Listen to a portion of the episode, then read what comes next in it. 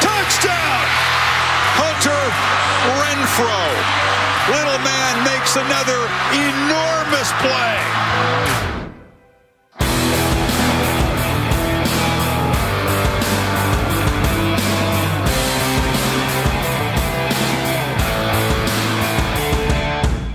Salut à tous et bienvenue pour cette nouvelle émission de Radio Samedi US consacrée à l'actualité du collège football avec la dernière semaine de saison régulière au programme, une grosse semaine de rivalité avec les conséquences euh, qui vont avec.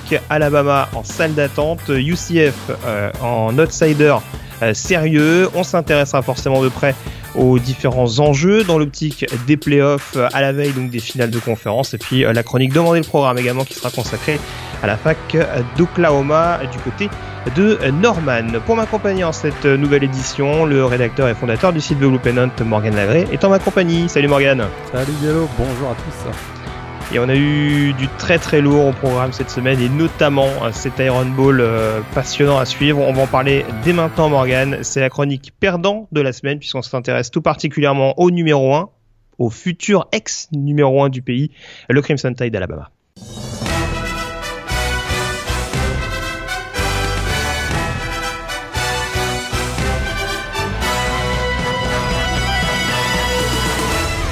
J'en parlais, c'était donc euh, l'affiche de cette 13e euh, semaine de saison régulière du côté euh, du Jordan Air Stadium de d'Auburn où les Auburn Tigers classés numéro 6 affrontaient Alabama numéro 1. Alors on le rappelle Morgan, il y a trois semaines de ça, Auburn à domicile s'était offert le scalp d'un numéro 1 au pays, donc en l'occurrence Georgia, lourde, lourde défaite des Bulldogs à l'époque 40 à 17. On attendait de voir ce qu'allait faire Auburn euh, contre une nouvelle fois un numéro 1 à domicile, qui plus est dans un derby euh, régional, quand on sait que les deux programmes se détestent euh, ardemment, et ça a été en effet un match d'une intensité assez folle, avec une nouvelle fois Auburn qui accroche un numéro 1 son tableau de chasse. Deuxième en, trois semaines, tu l'as dit, ils ont été vraiment dominateurs hein, des deux côtés du ballon, et ils ont profité des erreurs du Crimson Tide, des erreurs inhabituelles d'ailleurs, pour mettre fin à, l'investibilité donc d'Alabama. Et vraiment, ce succès fait l'ont d'aucun doute. Hein, ils ont su imposer leur rythme, euh, les Tigers, et, provoquer, donc comme je le disais, d'inhabituelles erreurs. Et euh, ça a fait très très mal à, Alabama qui, euh, je trouvais, a également manqué beaucoup d'efficacité. Ça a été finalement, on a, on a, on a vu face à un adversaire comme Auburn les limites et les, failles du, du programme d'Alabama qu'on avait pu voir depuis le début de la saison. Alors on va peut-être justement s'y intéresser de, de, plus près. Forcément, euh, le premier nom qu'on a tendance à ressortir du côté d'Alabama, même si on va peut-être un petit peu plus s'arrêter sur les autres erreurs un peu plus tard. Mais euh, qu'est-ce que tu as pensé de la prestation de Jalen Hurts? On a senti, et c'est un peu mon propos notamment depuis l'année dernière, il y a ce côté toujours un petit peu euh, stéréotypé, ce côté je roule sur le côté et puis je vois à peu près comment ça se goupille. Tu penses que c'est aussi ce qui a posé problème à Alabama pour installer un certain rythme offensif? Euh, très clairement, parce que si on regarde ses stats, hein, on voit que c'est pas si mauvais finalement. 257 euh, yards au total, 177 à la passe, 80 au sol. Mais je trouve que c'est effectivement ces stats, hein, je te rejoins, elles cachent un peu euh, une performance plus compliquée, notamment dans les moments cruciaux. Et finalement, un peu comme en fin de, saison dernière, bah, le quarterback sophomore, Jalen Hurts, a semblé en difficulté avec une vision de jeu qui parfois est un peu limitée. Et on voit que ses jambes sont souvent sa deuxième option. Et ça, c'est effectivement, on retrouve un petit peu les limites qu'on avait vues l'an dernier. On se souvient, en demi-finale face à Washington l'an dernier, ça avait été compliqué. Il s'était passé grâce à, l'opportunisme de la défense et ils avaient finalement craqué en finale. Et c'est un petit peu ce qu'on a retrouvé, euh, je trouve. Euh, je suis un peu d'accord avec toi face à Auburn. Euh, cette fois-ci, encore un Jalen Hurts pas très très inspiré et, qui a certaines limites encore dans son jeu. Parce que là, on se rend compte qu'au niveau des portées de ballon, il porte autant de balles euh, que Damien Harris, Boscarbro et Joshua Jacobs euh, cumulés. Et très clairement, c'était pas toujours des jeux appelés, donc c'est vrai qu'il y a eu sans doute cette tendance également. Euh, alors, j'imagine par un certain déficit de lecture, à essayer de compenser un petit peu au mieux. Et c'est vrai que du côté d'Auburn, j'ai la sensation qu'on s'est très bien ajusté avec un avec beaucoup de, de linemen défensifs qui étaient en spy justement sur sur Hurts qui avait euh, qui avait enfin qui était d'ailleurs assez assez véloce hein. Euh, il me semble qu'il y a de temps en temps il y avait Derek Brown ou encore Jeff Holland surtout qui le qui le suivait comme le comme le lait sur le feu. Donc très belle prestation de sa part.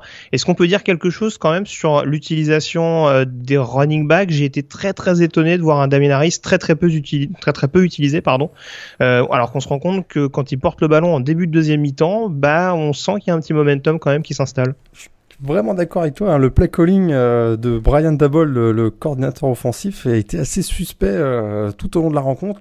Le seul moment de, finalement glorieux, c'est en début de deuxième mi-temps, avec un premier drive euh, de folie du côté d'Alabama, où on a vraiment vu là la, pression du jeu au sol, donc du Crimson Tide, avec un enchaînement. Donc Damien Harris et notamment Bo Scarborough qui marque le touchdown, qui, qui relance complètement Alabama. Mais sur l'ensemble du match, on a l'impression que c'était, euh, il y avait beaucoup de draw play, quelques petites passes, euh, et on a, je trouve, manqué de créativité euh, et notamment au moment où, le, momentum basculait du côté de, Auburn et on n'a pas suffisamment, à mon avis, exploité les, performances offensives, notamment de Bo Scarborough qui semblait être, qui semblait avoir des ailes dans ce match, je, trouve. Et si on regarde justement, tu parlais de créativité euh, offensive du côté d'Auburn. Alors, il n'y a rien de révolutionnaire dans ce que fait euh, Chip Lindsay, le coordinateur offensif. Par contre, on a quand même senti cette euh, variété au niveau du jeu offensif. et c'est clairement, selon moi, alors je sais pas ce que toi t'en penses, mais c'est aussi ce qui a permis également, c'est ce petit match-up contre le coordinateur défensif de la Jeremy Pruitt. On a senti que Auburn notamment en début de match, puis euh, sur la deuxième partie de la, deuxième mi-temps, Auburn a, repris le dessus, notamment de par cette créativité offensive. Une créativité qui, je trouve, m'a fait penser à la performance de Clemson d'ailleurs en finale l'année dernière. Euh, mm. C'est vraiment, on a vu euh, une équipe d'Alabama qui s'est vraiment obstiné dans son style de jeu, alors que du côté d'Auburn, on a ouvert avec, on a eu des screen pass, on a vu ce, genre de choses qui ont vraiment déstabilisé la défense d'Alabama. Plus de créativité, créativité je suis d'accord, puis peut-être aussi un quarterback qui était euh, plus mature et qui a, qui a fait une, excellente performance, un Gerald Sidam, capable de vraiment une excellente prise de décision. Il est efficace dans l'exécution également. Et euh, il a montré aussi qu'il est capable de marquer des touchdowns au sol à un moment crucial. dans le quatrième quart-temps, c'est clairement lui qui, par cette touch TD de 16 yards, si je ne me trompe pas, a, donné la, la victoire aux Tigers. Euh, pour en revenir aux, erreurs d'Alabama, comment tu expliques cette forme de, fébrilité? Alors, il y, a différentes séquences, hein, notamment où le Crimson Tide s'est tiré des balles dans le pied. Euh, il y a ce hold mal maîtrisé euh, sur un field goal qui, qui annule un, justement un 3 points éventuel pour Alabama au moment où le Crimson Tide n'est pas si détaché que ça. Et puis, il y a surtout cette séquence un petit peu étrange où on a deux snaps, deux erreurs de communication coup sur coup entre Bradley Bozeman, le centre, et, et Jalen Hurts. Alors, manifestement euh, Bozeman aurait entendu euh, Hurts taper dans ses mains, sauf que ça n'a pas l'air si évident au ralenti. Comment on explique ce type de fébrilité de la part des joueurs de Nick Saban? Euh, C'est sûr, on sait que sur la ligne offensive, hein, il y avait quelques blessures et peut-être qu'il y a une équipe qui est euh, moins expérimentée que celle qu'on a, connue ces dernières années. Il y a peut-être ça. il y a aussi le fait que c'était une équipe qui n'a pas eu énormément d'adversité cette année. Euh, là, ils se sont retrouvés face à Auburn euh, malmenés. On a peut-être découvert la vraie nature hein, finalement de cette équipe d'Alabama à l'occasion de, ce match. Euh, je ne suis pas persuadé qu'il y ait une explication vraiment très rationnelle. C'est simplement qu'il y, a, eu des faits de jeu à un moment où très clairement Alabama a senti que le, momentum basculait du côté d'Auburn. Il y a eu un moment de panique et comme je le disais, sans avoir été, ça c'est le problème d'Alabama, sans avoir eu un calendrier avec beaucoup d'adversité, on s'est retrouvé là dans une situation nouvelle et ils ont très très mal géré en tout cas cette situation. Voilà, et en tout cas, euh, première défaite de la saison pour Alabama qui intervient au pire des moments, euh, puisque, comme on le disait la semaine dernière, la victoire d'Auburn leur permet de coiffer euh, le rival au poteau et de se qualifier pour la finale de conférence sec. On reviendra tout à l'heure sur les différents scénarios qui pourraient permettre à Bama de réintégrer les playoffs, mais à l'heure actuelle, c'est loin d'être certain pour le vice-champion en titre euh, que Alabama représente une nouvelle fois au, playoff cette année. Euh, du côté d'Auburn, donc il y a cette finale sec qui s'annonce la semaine prochaine contre Georgia, on en parlera tout à l'heure. Mais voilà, à suivre peut-être la blessure de Karion Johnson qui a été surexploité par Gus Malzahn et qui est pas sûr de jouer le match de samedi. C'était le, dernier mot que je voulais dire sur ce match, c'est la performance quand même stratosphérique hein, de Karion Johnson, ultra utilisé, un peu trop. Et son épaule en, a souffert. Hein. Il réussit quand même à, un TD à la passe sur une jump pass en mm. direction d'Honnête euh, Craig Myers. Il fait un TD au sol aussi euh, dans le troisième quart-temps. Et puis énormément de portée de ballon. Il a fait très très mal sur les, down sur les troisième down également. Et hum, vraiment une très très belle performance. Si son absence hein, face à si devait se confirmer face à Georgia serait terrible à mon avis pour Auburn. Oui, surtout qu'on a vu que Cam Martin, son remplaçant, euh, alors c'est blessé momentanément, on sait pas trop la gravité de la blessure ou pas parce qu'il est revenu dans la foulée, mais on sait que pour Cameron, Cameron Pitway, Cameron, Cameron Petway, je vais y arriver, euh, c'est, il traîne aussi des blessures depuis pas mal de temps, même si on annonce son retour éventuellement pour la fin de saison, euh, ce qui sera remis à temps, c'est loin d'être certain. Donc euh, beaucoup d'incertitudes à ce niveau-là et mine de rien le jeu au sol du côté d'Auburn ça reste l'identité majeure des Tigers depuis notamment le retour de de Gus Malzahn. Donc euh, à surveiller ça de, très très près. On a fait le tour donc sur ce Auburn Alabama et la victoire donc euh, d'Auburn. Je sais même pas si j'ai donné le score sur le score donc de 26 à 14. On peut désormais s'intéresser au vainqueur de la semaine et on prend la direction une fois n'est pas coutume de l'AAC.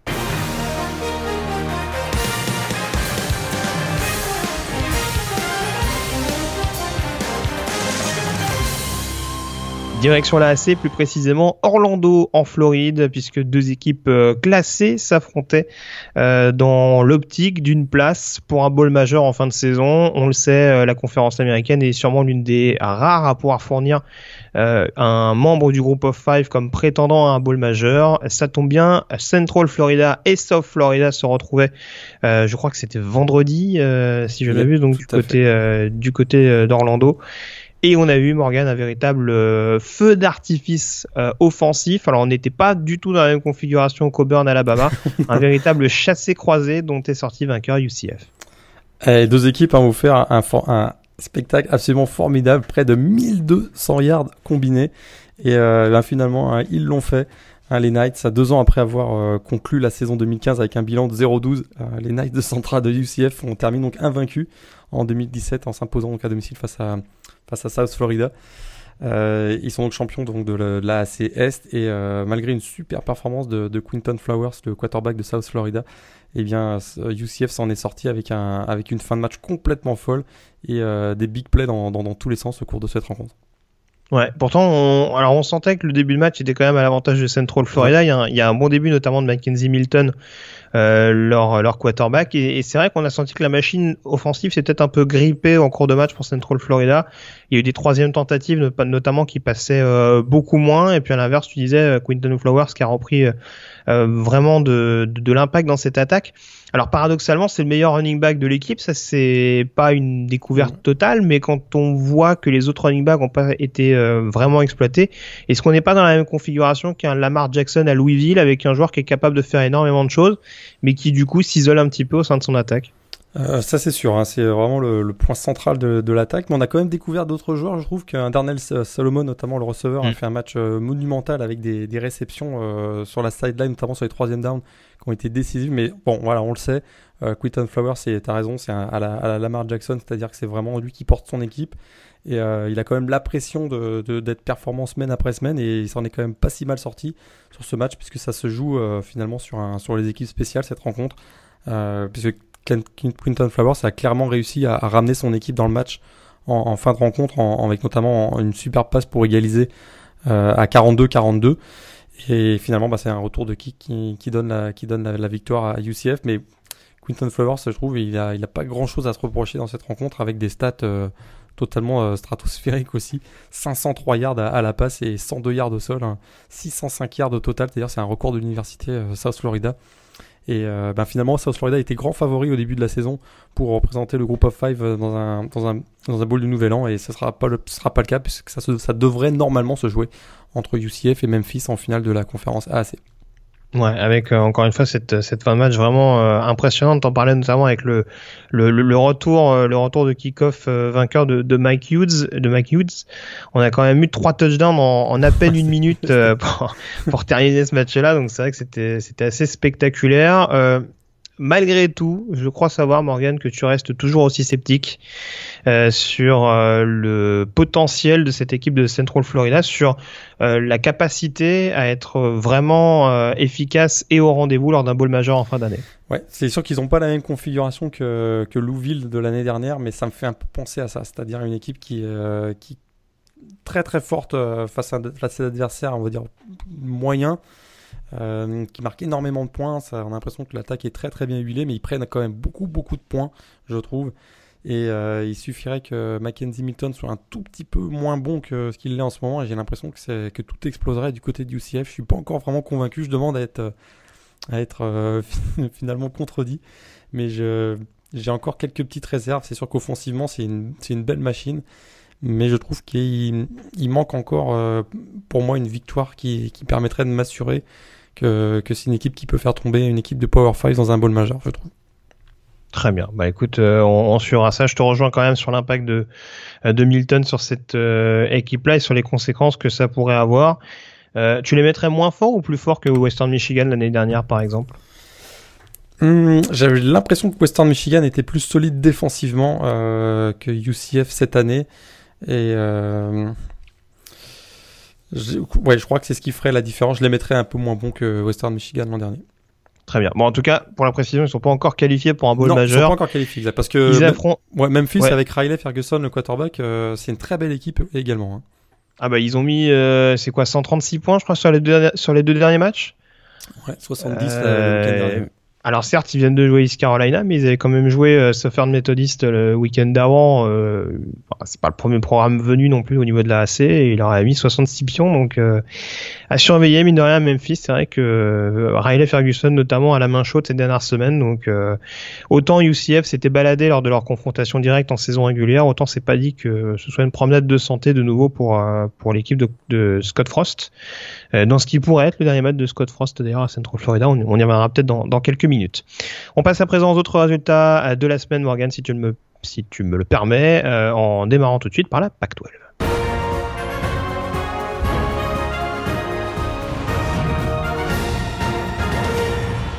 La Pac-12 donc, puisqu'il n'y avait que quelques conférences désormais dont on attendait de connaître les euh, représentants pour la finale. C'était le cas donc de la Pac-12 qui avait déjà qualifié USC euh, pour euh, la finale, pour sa finale de conférence. Washington State ou Stanford était au programme en fonction du résultat des Cougars du côté de Washington et ça a été assez douloureux, Morgan. Lourde défaite de Washington State chez le voisin Washington, 41 à 14.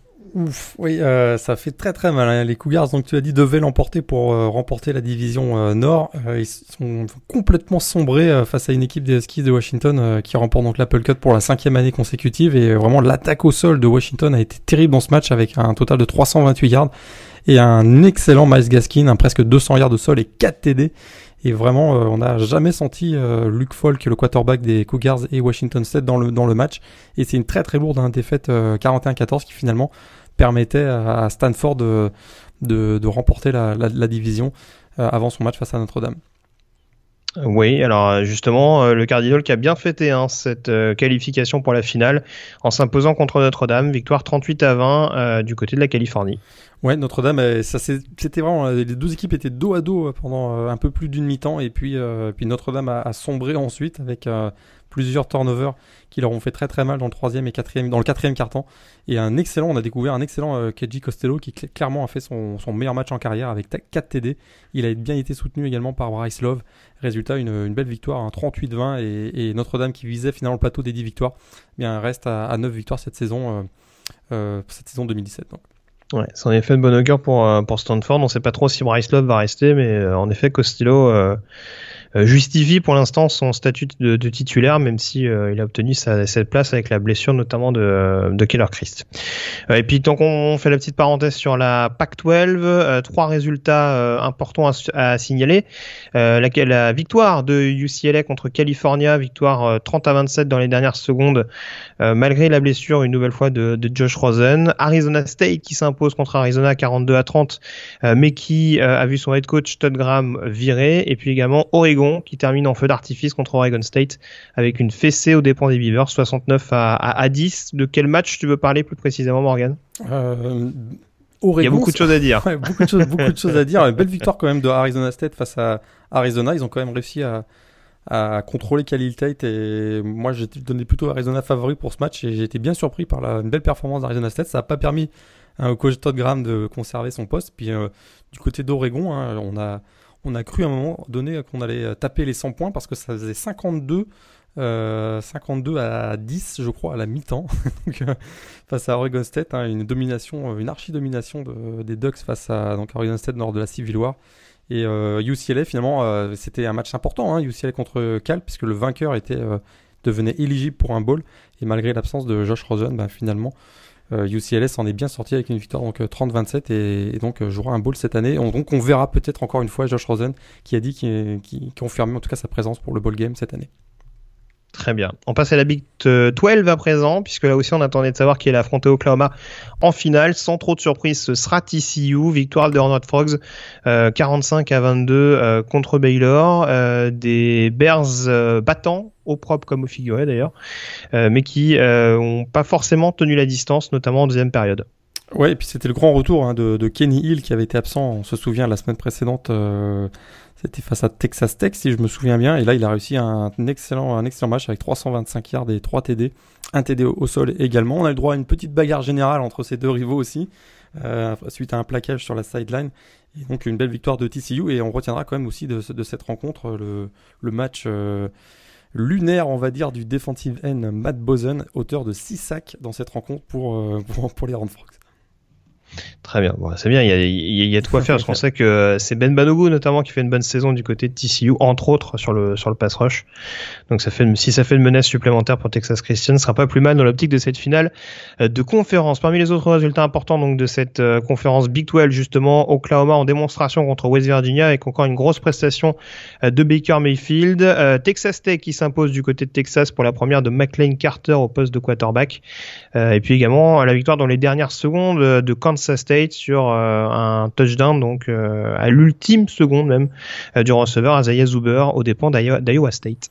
Oui, c'était une des, des, images hein, de cette semaine, effectivement, cette, cette passe à la, dernière seconde qui assure donc la victoire de, de Kansas State. Ce sera d'ailleurs peut-être le dernier match hein, de Bill Snyder, le, coach légendaire des, des Wildcats. On, va voir ça pendant l'intersaison. Puis du côté d'Oklahoma, ben, on savait que Baker Mayfield n'était pas titulaire, il avait même été privé du capitana pour, euh, ce dernier match. On se souvient face à, après son,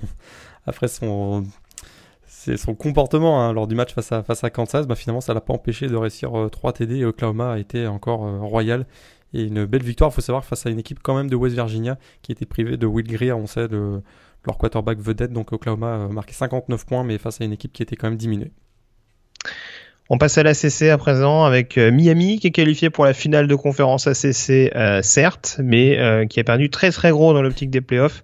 défaite surprise sur le terrain de Pittsburgh, 24 à 14. Bah, c'est perdu très très gros, euh, pas sûr finalement. on va, on va en Oui, pas sûr, mais en tout cas, euh, ils sont, ils sont plus forcément eux qui étaient très très bien considérés par le comité et qui avec une victoire pouvaient éventuellement rester dans l'équation. Pourquoi pas même avec une défaite en finale de conférence. Là, ça se complique un petit peu avec une prestation euh, assez médiocre, on va dire, du côté de la Pennsylvanie. C'est ça. Et puis c'est surtout euh, pour eux, ils avaient l'opportunité de finir invaincus, euh, ce qu'ils n'avaient pas réussi à faire depuis 2000, euh, depuis très longtemps. Crois que c'était 2002 ou peut-être un peu plus. Mais non, c'était depuis les années 90. Mais c'est surtout ça qui a, qui a été qui était l'enjeu de cette rencontre, hein, parce qu'on sait que bah, s'ils battent Clemson en finale de, de l'ACC, il est plus que probable qu'ils soient qu'ils iront quand même dans, dans les playoffs. Mais voilà, c'est un match où ils sont passés à côté voilà, moins opportuniste défensivement. Et ça, ça, ça dit quand même peut-être quelque chose de cette équipe. C'est que euh, quand, quand, ça va un petit peu moins bien au, niveau euh, défensif, euh, c'est une équipe qui a peut-être pas les ressources offensives pour, pour faire tomber une équipe de Pittsburgh qui était très bien préparée pour cette rencontre. tu comprends la décision d'avoir benché momentanément Malik Rosier de la part de Mark Rich ou pas spécialement? Euh, pas spécialement. Bah, c'était un moment où, voilà, un moment où l'équipe euh, avait besoin peut-être d'un. Ça, marchait pas offensivement, ça c'est clair. Euh, donc lancer Shirev, c'était peut-être un moyen de piquer un petit peu son attaque là, de leur, donner un petit, petit, coup de pression, mais ça, ça a pas du tout fonctionné puisqu'au final Pittsburgh l'emporte. Donc. Parmi les autres résultats, une défense euh, pour qui ça marche plutôt pas mal, c'est Virginia Tech euh, qui pour la troisième fois de la saison ne prend aucun point euh, du côté de Virginia, victoire 10 à 0. Et puis Florida State qui croit toujours à la possibilité de jouer un bowl en fin d'année, victoire du côté de Florida 38 à 22. On a également Duke qualifié pour un bowl, victoire à Wake Forest 31 à 23. Et puis également pour terminer, Clemson et Louisville en du côté de South Carolina et Kentucky. Qu'est-ce qui te t'inspire le plus sur ces différents résultats? Tu peux en évoquer plusieurs. Hein. La 14e, 14e victoire hein, de Virginia Tech euh, mm. d'affilée dans, le, face, dans la Commonwealth Cup face à Virginia, ça c'était euh, Ça, c'était quand même assez à suivre. Moi, je voyais bien une victoire de Virginia dans ce match, donc ça m'a un petit peu surpris. Puis, euh, on est obligé de parler de, Hunter Renfro, le, le, receveur des Tigers qui réussit, qui était en forme, euh, en forme de, de, finale, on va dire, parce que là, il a réussi deux TD. Et on sait qu'il a réussi euh, deux fois deux TD dans sa carrière. C'était en finale nationale. Et là, il a fait. C'est-à-dire qu'il se chauffe. Il se chauffe un peu, voilà, pour les playoffs. Les playoffs arrivent. Hunter Renfro est de retour. Il a été excellent, vraiment comme comme bouée de sauvetage, on va dire, de l'attaque de, de, Clemson, euh, notamment pour Kelly Bryant. Et euh, je trouve que Clemson, on n'en a pas beaucoup parlé cette semaine, mais cette performance face à South Carolina dans le match euh, donc de samedi soir a été vraiment excellente et une équipe qui monte en puissance. On n'en a pas trop trop trop parlé. Ils on se retrouve numéro 1 de la P-Top 25. On a l'impression que c'est un peu par défaut, mais moi je trouve pas. Je trouve que c'est une équipe qui est extrêmement complète, notamment défensivement et offensivement. Ils ont été carrément vidés de leur substance à l'intersaison. On se souvient le nombre de départs, ils ont réussi à vraiment reconstituer une, identité. je trouve que c'est une équipe qui arrive vraiment au moment, probablement en playoff, avec un momentum euh, très intéressant, je trouve.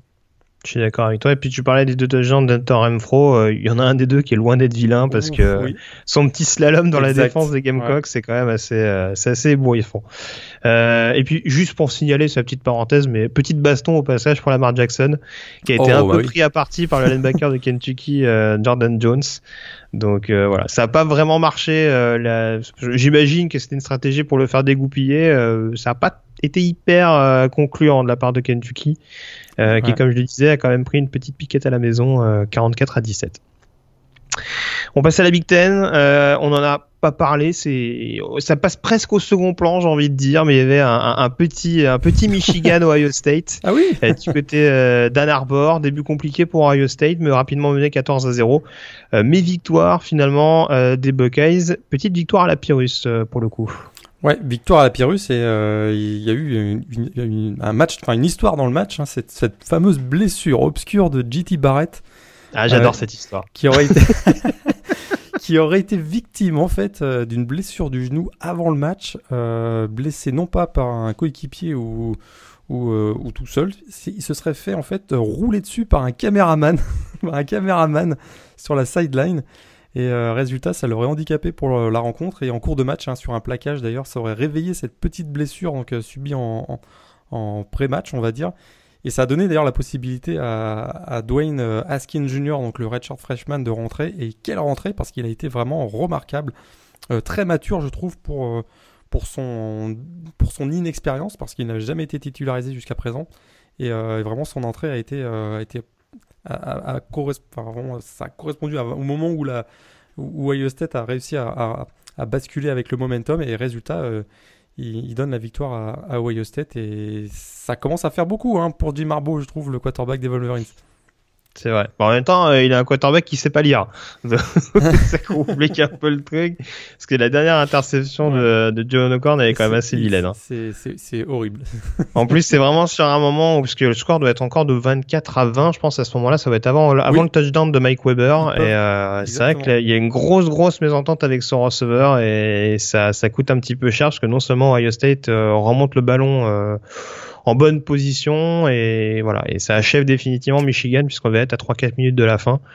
Donc euh, ouais. Comme on dit, hein, de, de, héros à zéro sur, sur cette action.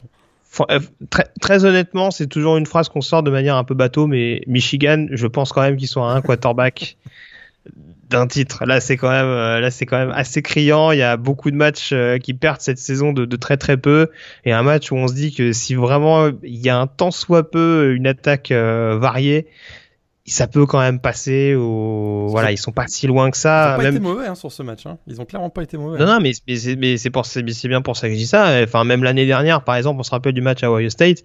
On sait que Wilton Spade n'était pas un énorme quarterback et pourtant malgré ses erreurs Michigan avait accroché Ohio State jusqu'en prolongation. Donc euh, il faut il faut réussir à, à, rectifier ce tir du côté des Wolverines parce que c'est sûr qu'à ce rythme-là, tu prenais certains exemples. Euh, enfin, je me rappelle notamment de Penn State. Euh, Penn State a aussi progressé parce qu'il y a Tracy McSorley qui était capable de de, de, de donner une une autre menace aérienne à, à Saquon Barkley et du côté de Michigan, certes, on a on a un jeu au sol qui commence enfin à être performant avec notamment Carradington.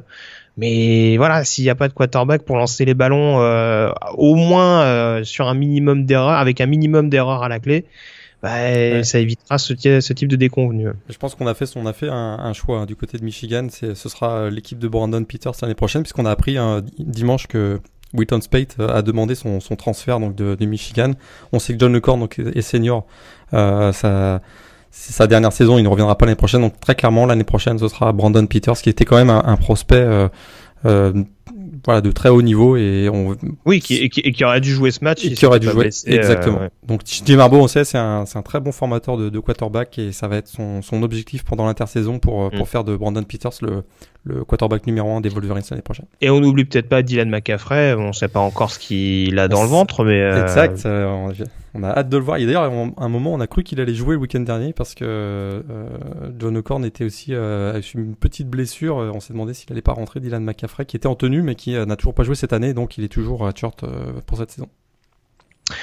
On parle surtout du Michigan Ohio State dans la Big Ten parce que on va pas se mentir, il y a eu beaucoup de déculottés. Euh, Wisconsin qui s'impose à Minnesota 31-0, Penn State qui gagne à Maryland 66-3, Michigan State qui gagne à Rutgers 40 à 7, Northwestern qui gagne à Illinois 42 à 7. Non, je t'ai plus. défessé en cascade, j'allais presque oublier Iowa euh, qui, euh, pour la dernière de Mike Riley à la tête de Nebraska, a humilié les Cornhuskers du côté de Lincoln, 56 euh, à, 14.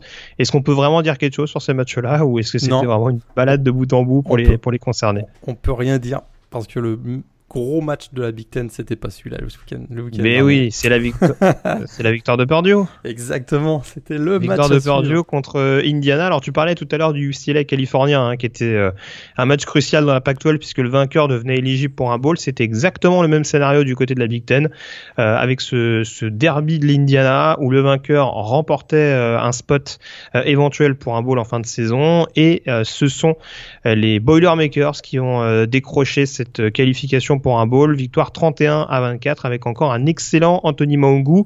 Euh, seulement deux réceptions, j'ai envie de dire, mais en tout cas 88 yards et de nouveau un touchdown à son compteur.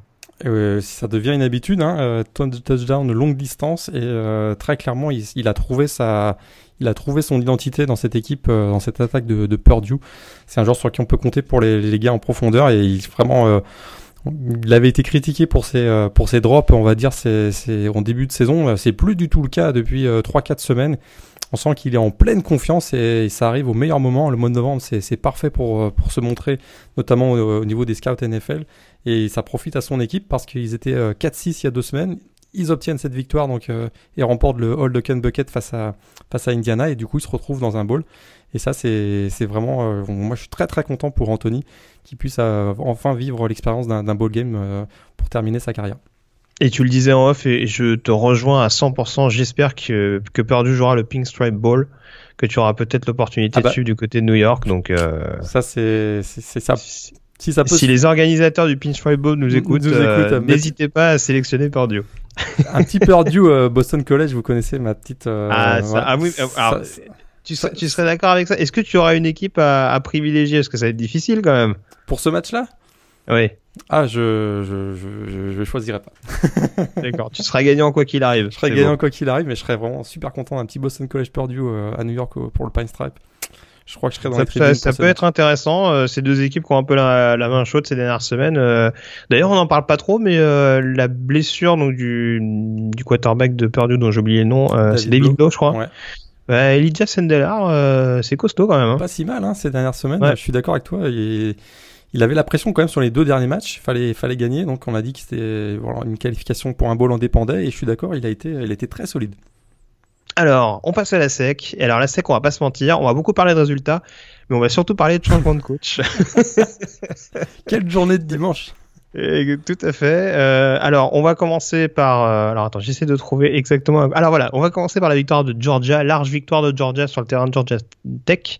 Euh, victoire 38 à 7. Alors, j'allais pas dire que c'est un match qui comptait pour du beurre parce que s'il y avait des fêtes de Georgia, c'était préjudiciable. En tout cas, ça change pas grand chose dans l'optique de la finale de conférence sec pour euh, pour les Bulldogs. Euh, petite mise en confiance sur le terrain de Georgia Tech, donc on va peut-être avancer là-dessus. par contre, les autres équipes sur, sur lesquelles il est intéressant de s'arrêter. Euh, c'est Texas A&M, euh, lourdement battu sur le terrain d'LSU 45-21 avec une prestation stratosphérique de, de Danny Etling, qui le cru. Et du coup, tout est possible. C'est ça. Et du coup, euh, je, pense que c'était la goutte d'eau qui a fait déborder le vase du côté de College Station. et du coup, Kevin Sumlin n'est plus le head coach de Texas A&M. Et oui, on s'y attendait un petit peu. C'est surtout, euh, il a été jugé sur les, sur, finalement les deuxièmes parties de saison de Texas A&M ces dernières années.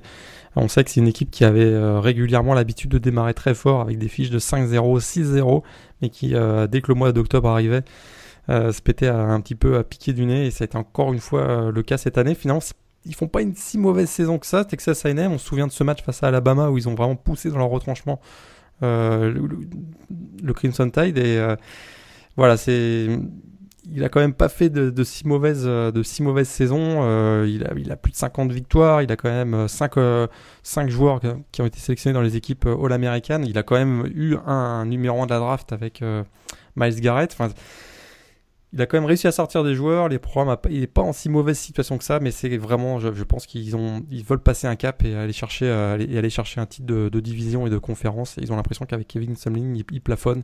Et donc, euh, bah, ils devront quand même payer très cher parce que je crois que la clause libératoire était de, 12 ou 12 millions, je crois, 10 ou 12 millions. Donc, euh, du côté de Texas A&M, on n'a pas peur de mettre la main au, portefeuille. D'ailleurs, on veut chercher un quarterback, un, coach un petit peu plus à l'est. Euh, du côté de Tuscaloosa, je crois? De Tallahassee, pardon. De, côté de Oui, oui, parce que je, j'ai cherché aussi. j'en ai loupé un. Il y, y, a deux noms qui reviennent avec insistance. Alors, il y a, y a, Jimbo Fisher, donc du côté de Florida State, euh, en attendant de voir sa situation, parce que c'est pas dit qu'il soit conservé par les Seminoles, euh, vu la saison un petit peu compliquée de, de FSU. Euh, l'autre nom qu'on évoquait depuis quelques semaines, c'est James Franklin, le coach de Penn State, mais bon, pour l'instant, ça reste un petit peu en stand-by, donc. Il y a quelques, ouais, il y avait quelques journalistes qui se sont avancés à dire que Jimbo Fisher avait déjà signé une entente avec avec euh, Texas A&M, mais ça, ça, euh, ce serait, ce serait à vérifier. Mais c'est hier, c'est sorti sur euh, sur Twitter notamment.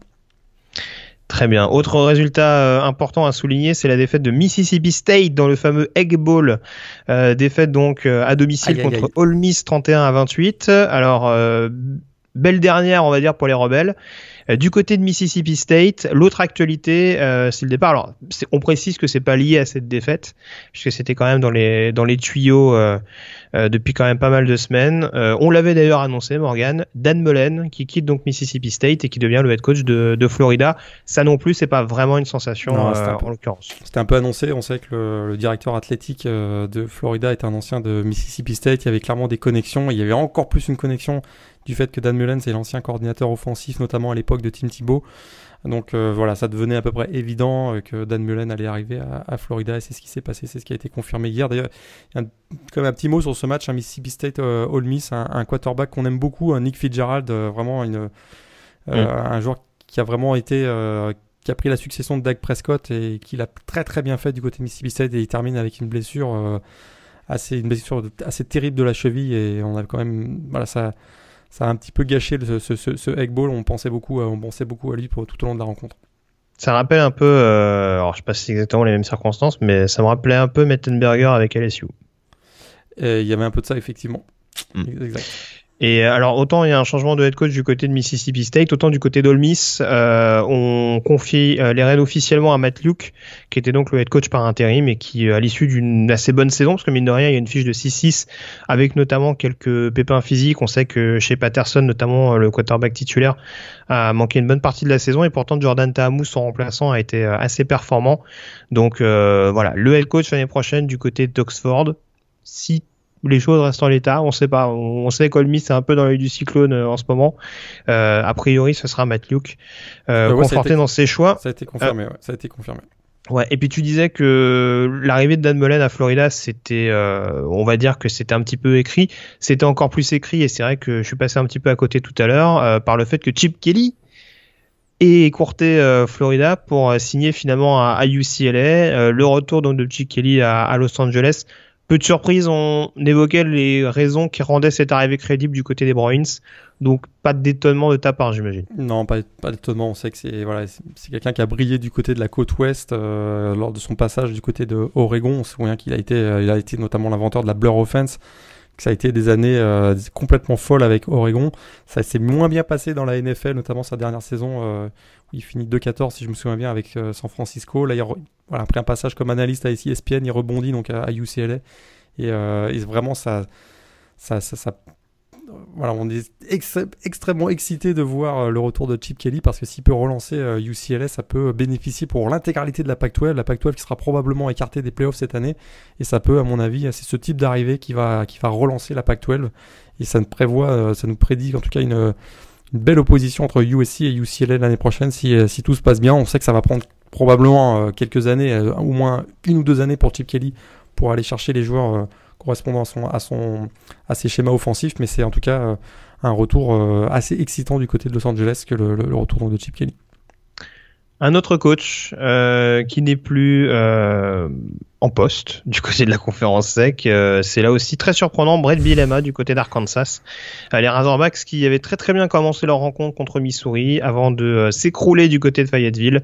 défaite donc face aux Tigers 48 à 45 avec et c'est vrai qu'on en parle peu ces dernières semaines une nouvelle prestation stratosphérique de Drew Locke au poste de quarterback. on commence à on commence à avoir des scouts NFL qui disent que c'est peut-être l'un des trois meilleurs quarterbacks à se présenter lors de la draft NFL l'année prochaine. Euh, très clairement, il, a, il, est réécrit en tout cas les livres d'histoire de la, SEC, puisque je crois qu'il y avait 45 touchdowns cette année. Euh, il, établit un nouveau record sans faire de bruit, finalement, du fait de sa peu, peu de, visibilité. Sa petite notoriété. Ouais, visibilité médiatique. Euh, on n'entend pas trop parler de Missouri, mais on en avait parlé, nous, dans le podcast, en disant que ben, pouvaient atteindre une fiche de 7-5, c'est ce qu'ils ont fait. Après avoir, on se souvient, pris une belle dérouillée face à Purdue en début de saison. Ils ont vraiment bien rebondi. Et très très beau travail de Barry Odom, le, le, le, coach, et euh, du côté d'Arkansas, donc Brett Bielema euh, euh, évincé, et d'ailleurs encore des circonstances tout SEC, puisqu'il a pris son, son, renvoi carrément sur le terrain en quittant le. en se rendant au vestiaire où. c'est ça, il serre la main et on lui dit Ah, au fait. et on lui dit Au fait, tu, tu, dégages. C'est voilà, tout dans la dentelle hein, du côté de la SEC. C'est ça. Et puis, alors, je, je, te l'ai dit en off, donc je vais le dire officiellement euh, à l'antenne. Euh, voilà, grosse grosse cote pour moi du côté d'Arkansas. L'arrivée de Les Miles, euh, puisqu'on rappelle qu'il y avait des grosses rumeurs euh, qu'il y ait les, les, deux parties avant l'arrivée de Bilema, à l'époque où Miles était encore le head coach de LSU. J'ai du mal à ne pas voir le programme de Fayetteville ne pas tenter sa chance sur Miles. Au moins lui poser la question. Après, on ne sait pas s'il accepterait ou pas. Mais voilà, moi je, je, je, sens bien cette, cette collaboration dans les jours à venir. Et, et puis Ouais, la, la, la, SEC West l'année prochaine, ça, si ça se confirme, les Smiles à Arkansas. Euh, ah bah ça peut être costaud. Si hein. on retrouve bien Jimbo Fisher à Texas A&M, donc on aura toujours Nick Saban du côté de du côté de, et on ne sait pas qui y aura à Mississippi State et à Tennessee et, bah, Tennessee c'est la c'est la SEC Est mais euh, ça pourrait être euh, pas mal le feu du côté de la, de la SEC West l'année prochaine ah là là, tu me tends une perche. Je, je, ne peux pas ne pas la saisir.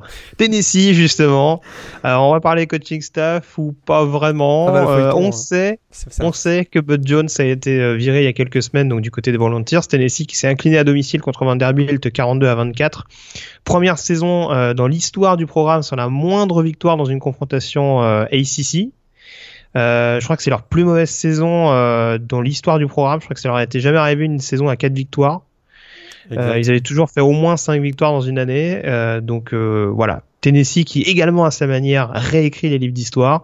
Mais en tout cas, l'histoire assez fabuleuse, je te laisse nous la narrer, celle qui liait Tennessee à Greg Schiano. Voilà, donc la journée de dimanche commence avec des rumeurs. Greg Schiano, donc le coordinateur défensif de Ohio State, serait la cible de Tennessee. Commence à y avoir donc des, un certain nombre de, de pourparlers. On veut signer un contrat. L'annonce est un petit peu annoncée, fuite un petit peu sur, euh, sur Twitter et les réseaux sociaux. Les fans sont pas du tout, mais pas du tout contents de cette annonce. Euh, eux, ils veulent John Gruden et c'est tout. Euh, résultat, manifestation, on commence à ressortir les vieux dossiers de. On se souvient que Greg Schiano était passé du côté de Penn State et on commence à balancer qu'il a protégé. Il a protégé des violeurs d'enfants, etc. Enfin, ça tombe dans du grand n'importe quoi. Euh, c'est repris et euh, à peu près par tout le monde, euh, donc les journalistes compris. résultat, ben Greg Schiano qui devait signer à Tennessee, finalement on fait marche arrière, mais le problème c'est que Greg Schiano il avait signé une entente, une pré-entente on va dire, contractuelle. Et résultat, il pourrait se retourner lui-même contre Tennessee pour finalement ne, pas avoir tenu leurs engagements. Et une histoire complètement folle. Tout ce qu'on sait, c'est que dimanche matin, Tennessee n'avait pas de coach et lundi matin, Tennessee n'a toujours pas de coach. Ouais. en tout cas, je vais pas faire de mal aux fans de Tennessee, mais à mon avis, John Gordon, ça se fera pas. Hein, mais ça se fera euh, pas. Et puis, euh, c'est une terrible image que ça donne d'ailleurs de Tennessee à travers le pays. On se demande quel coach va vouloir euh, s'embarquer dans une affaire pareille voyant qu'on peut se mettre à dos les coachs, les, les, fans, les fans décident finalement du coach. Et il y a l'ombre d'un coach qui pourrait revenir du côté de Tennessee. Ah bah Lane Kiffin, bah, c'est vrai que lui il s'en branle, la vie des fans, il en a rien à foutre. Ça serait quand même très très drôle, qui, était parti quand même en faisant un gros bras d'honneur aux fans de Tennessee, donc t'as raison, ça lui fait pas peur. Et euh, moi je le sens de plus en plus ce retour de Lane Kiffin du côté de Tennessee. On sait que Lane Kiffin n'a qu'une hâte, c'est de revenir dans la sec pour euh, en découdre définitivement avec Nick Saban. Et euh, je serais pas surpris qu'il fasse son retour du côté de Tennessee. Eh ben, tu nous écris une belle histoire. Mais on rappelle que tout est scripté, hein, donc euh, c'est possible que ça arrive. Euh, on s'intéresse rapidement au groupe of five avant de terminer ces autres résultats. Euh, juste signaler qu'on connaît désormais les finalistes de la conférence MAC. sans trop de surprise, Akron qui a validé son ticket aux dépens de Kent State, victoire 24 à 14, et Toledo qui s'est qualifié grâce à sa victoire contre Western Michigan 37 à 10. Euh, ouais, bah finalement, on n'a pas eu de, pas de grosse surprise. On savait que la grosse surprise, c'était Akron qui était qualifié pour la, pour la finale, mais donc ils affronteront euh, Toledo. Ça devrait être euh, assez olé olé comme match, à mon avis, entre ces deux équipes. Et puis, on peut pas terminer sans parler de la Sunbelt, bien entendu, la victoire ah importantissime d'Appalachian State sur le terrain de Georgia State. Euh, victoire 31 euh, à 10. Et l'autre résultat important, c'est Arkansas State qui a remporté un, festival offensif sur le terrain de Louisiana Monroe. Euh, victoire 67 à, à 50 donc de la part c'est les Red Wolves si je ne me trompe pas. Tout ça cumulé la victoire de Troy qui rend la Sunbelt indécise. Alors c'est une des rares conférences donc on le rappelle il n'y a pas de finale. Du coup la majeure partie des équipes rejouent la semaine prochaine. Euh, avantage à l'heure actuelle à Troy. Euh, j'essaie de voir leur adversaire. bah, Arkansas State, il y a un gros match face à Arkansas State. Euh, ah bah oui, oui, oui, oui. Ah, Arkansas State en plus. Tout va se jouer dans ce match. Voilà donc, a priori, voilà, donc a priori pour Appalachian State c'est cuit puisque de toute façon le vainqueur de ce Arkansas State Troy restera devant donc voilà grosse confrontation. Comme une on, va pas on va pas se mentir, hein, on nous survend un peu le Auburn Georgia. La véritable affiche quand même cette semaine c'est Arkansas State Troy. Puis t'as vu ils font bien les choses Sunbelt hein. ils ont pas de finale mais il y a quand même une finale puisque tout, va se jouer la dernière journée. On croit que c'est pas fait, mais c'est fait quand même. Et puis on termine bien entendu avec les résultats du premier tour donc des playoffs FCS. On vous a gavé avec ça, donc euh, on, va, bien entendu vous parler des résultats. Euh, victoire de Stony Brook contre l'EI 59 à 29, ça c'était relativement attendu. Weber State qui a souffert pour battre Western Illinois 21 à 19. On a la large victoire de Northern Iowa contre Monmouth 46 à 7 et euh, le succès un peu étriqué de New Hampshire contre Central Connecticut State 14 à 10. De l'autre côté du tableau, un peu plus de surprise, la démonstration de San Diego sur le terrain de Northern Arizona 41 à 10.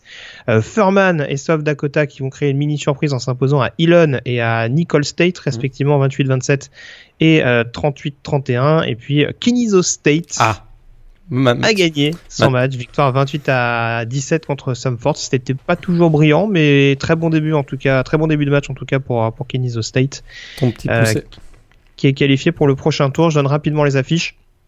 Euh, James Madison, avec là toutes les équipes engagées, hein. il n'y a plus d'équipes exemptées.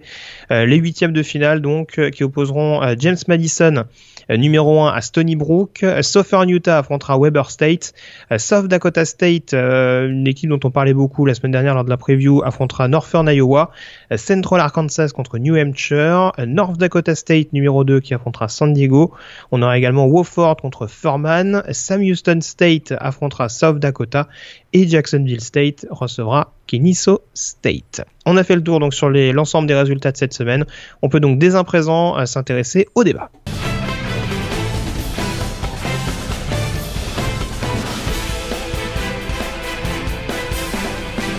Le débat donc qui nous intéresse tout particulièrement, euh, à savoir la course euh, au playoff, on en parlait.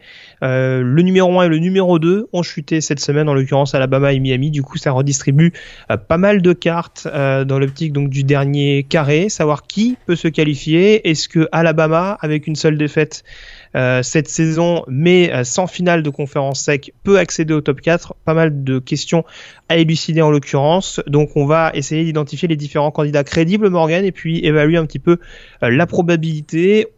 On va commencer par le plus simple, si tu me le permets. la Pac-12, tu en parlais tout à l'heure les chances de USC et de Stanford, moi personnellement, j'ai mis 0%.